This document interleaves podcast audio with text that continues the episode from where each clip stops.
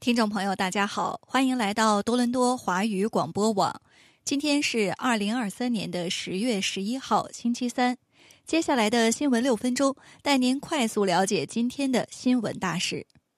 据 CBC 报道，发生在以色列和哈马斯之间的冲突已造成双方总计超过两千二百人身亡，预计局势将进一步恶化。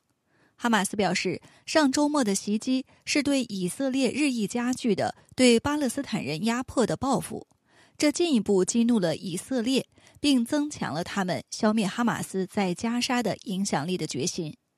以色列军方表示，自从上周六的入侵以来，已有超过一千二百人在以色列死亡，其中包括一百五十五名士兵。而在加沙，卫生部表示已有超过一千零五十人身亡，另有五千一百人受伤。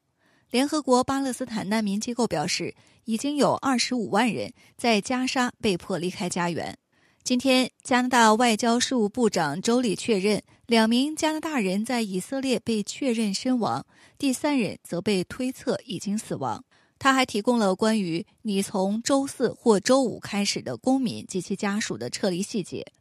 此外，他没有确认是否有加拿大人被作为上百名人质，表示不想增加他们的风险。然而，加拿大已经与以色列的首席人质谈判者取得联系，并将派遣专家团队支持在以色列从事人质谈判的官员。最新的联邦数据显示，有四千二百四十九名加拿大人在以色列注册，另有四百七十六名在加沙和西岸注册。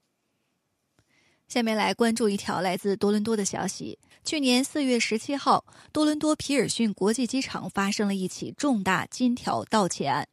日前，负责安保的公司 Brinks 对加拿大航空公司提起了诉讼。Brinks 指控加拿大航空公司允许一名身份不明的人士凭借伪造的货运单据，携带价值两千万元的金条和数百万现金离开。据安保公司 Brinks 的声明，货物到达皮尔逊机场卸货后不久，一名身份不明人士进入航空公司的货物存储设施。Brinks 声称，Air Canada 接受了一个假的货运单据，这是一个通常包含货物细节、路线和费用的载货单。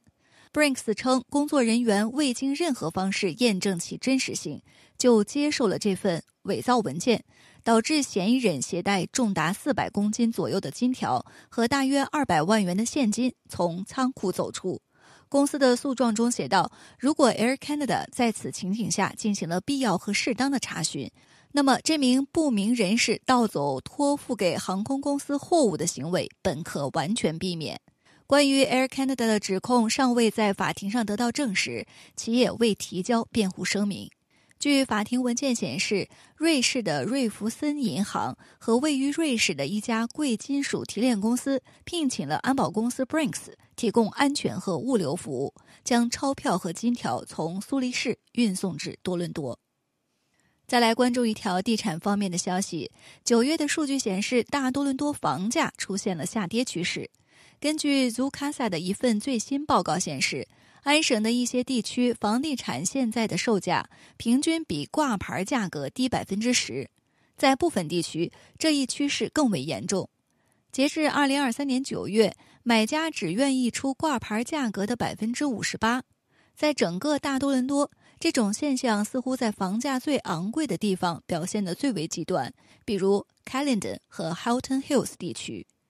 除了近几个月来交易的住房数量大大减少之外，还有一些其他迹象表明，虽然房价还未完全下降到与低交易量相符合的数字，但不可否认，大多伦多地区的房地产市场正在急剧下滑。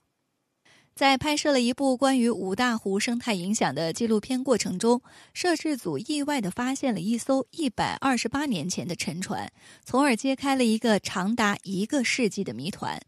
据了解，这艘名为“非洲号”的美国货轮于1895年从俄亥俄州的阿什塔比拉开往安省的欧文桑德时神秘失踪。当年的10月4号，当该船满载煤炭开往乔治亚湾途中，遭遇了暴风雪，导致船上11名船员全部遇难。两位纪录片导演德雷伯特和梅尔尼克在拍摄即将上映的 TVO 纪录片《一切都清晰》时，发现了这艘沉船。这部影片探讨了三十多年前淡水的贝类入侵五大湖后所带来的巨大生态破坏。据悉，五大湖地区是著名的沉船潜水圣地。据估计，约有一千四百艘已知的沉船被数以百万计的入侵贻贝覆盖。保护主义者警告，由于这些贝类正在吞噬船体，沉船可能在未来一两年内变得无法识别。纪录片的制片人则指出，有趣的是，如果没有这些贝类，这艘沉埋在八十五点三米水下的沉船可能永远不会被发现。正是贻贝改变了湖泊的环境，使原本碧绿且浑浊的湖水变得清澈。以上就是多伦多华语广播网为您编辑整理的今日要闻，感谢收听。